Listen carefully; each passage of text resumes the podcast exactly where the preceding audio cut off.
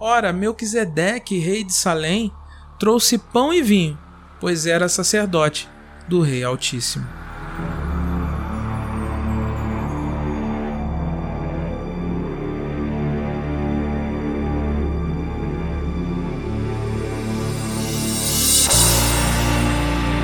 Olá, graça e paz, bem-vindo ao Maná.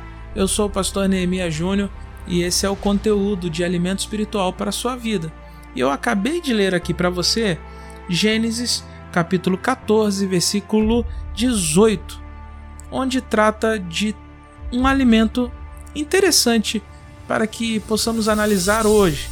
E o tema de hoje é relacionamento e sim, nós estamos falando de alimento porque os nossos relacionamentos também nos alimentam. Essa semana nós estamos falando de alimento e ontem mesmo eu falei sobre a diferença de comida e de alimento. Alimento é aquilo que nós absorvemos, a comida é aquilo que nós jogamos fora, que o nosso corpo não absorve nada e joga fora. Isso também pode se tratar de relacionamento, eu vou explicar o porquê. Primeiro eu quero fazer a pergunta que eu tenho feito todos os dias. Você tem se alimentado bem? Você está se alimentando bem? Quem são as pessoas que te cercam é a diferença de hoje.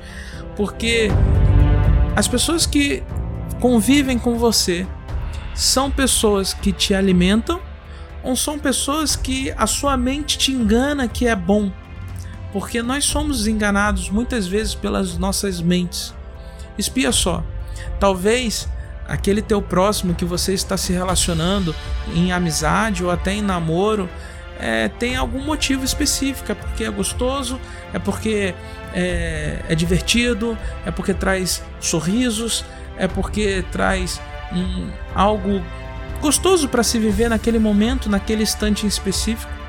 E talvez tenha uma pessoa que você não queira se relacionar porque essa pessoa é chata, é, porque essa pessoa é muito séria, porque essa pessoa é muito correta.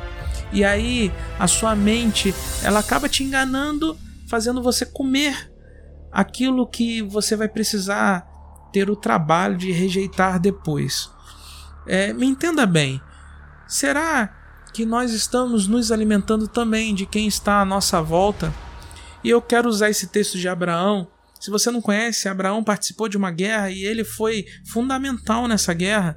E ele salva muitas pessoas que moravam ali na região de Sodoma. E o rei de Sodoma vem até Abraão como gratidão e oferece a Abraão todos os espólios da guerra. E Abraão, rejeita. Preste atenção, Abraão ele se tornaria muito rico porque o que Abraão resgatou era muita riqueza material. Então o rei de Sodoma chega para Abraão e fala: Olha, você pode ficar com tudo, todos os espólios, só devolve às pessoas. Abraão então nega e fala assim: Olha, eu não quero nada, eu não quero nada que venha de você, para que você não fale que eu estou me enriquecendo, porque você me enriqueceu. E então Abraão ele faz uma escolha. Ele rejeita aqueles bens materiais e a escolha dele não estava amparado pelo seu desejo carnal de ser rico ou de ter vantagens. Mas ele sabia que aquele povo de Sodoma era um povo problemático. O próprio nome é um nome difícil de, de, de até de explicar, mas é um nome muito feio, muito pejorativo, Sodoma. Então, é, Abraão ele escolhe ter um relacionamento com o sacerdote do Deus Altíssimo, que chega até Abraão oferecendo pão e vinho.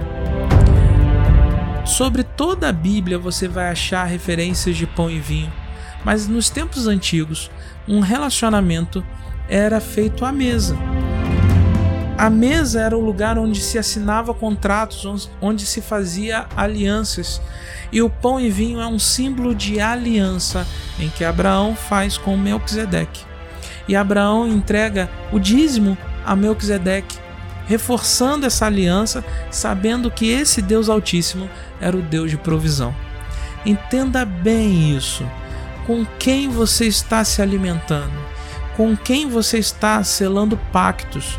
Com quem você está fazendo esse relacionamento mentiroso de gostosuras e de delícias que depois pode ser que te traga prejuízos. Com quem você está fazendo as suas alianças? Com o rei de Sodoma ou com o rei de Salém? Com o rei de Sodoma que praticava coisas horríveis ou com Melquisedeque que era sacerdote do Deus Altíssimo? Relacionamento também é alimento, mas você pode estar se relacionando ou apenas comendo algo que na hora é bom, mas depois vai se tornar muito difícil. Que Deus te abençoe e até amanhã. Ao único Deus, Salvador nosso por Cristo Jesus, o nosso Senhor, seja a glória, a majestade, o domínio e o poder antes de todos os séculos, agora e para todo sempre. Amém.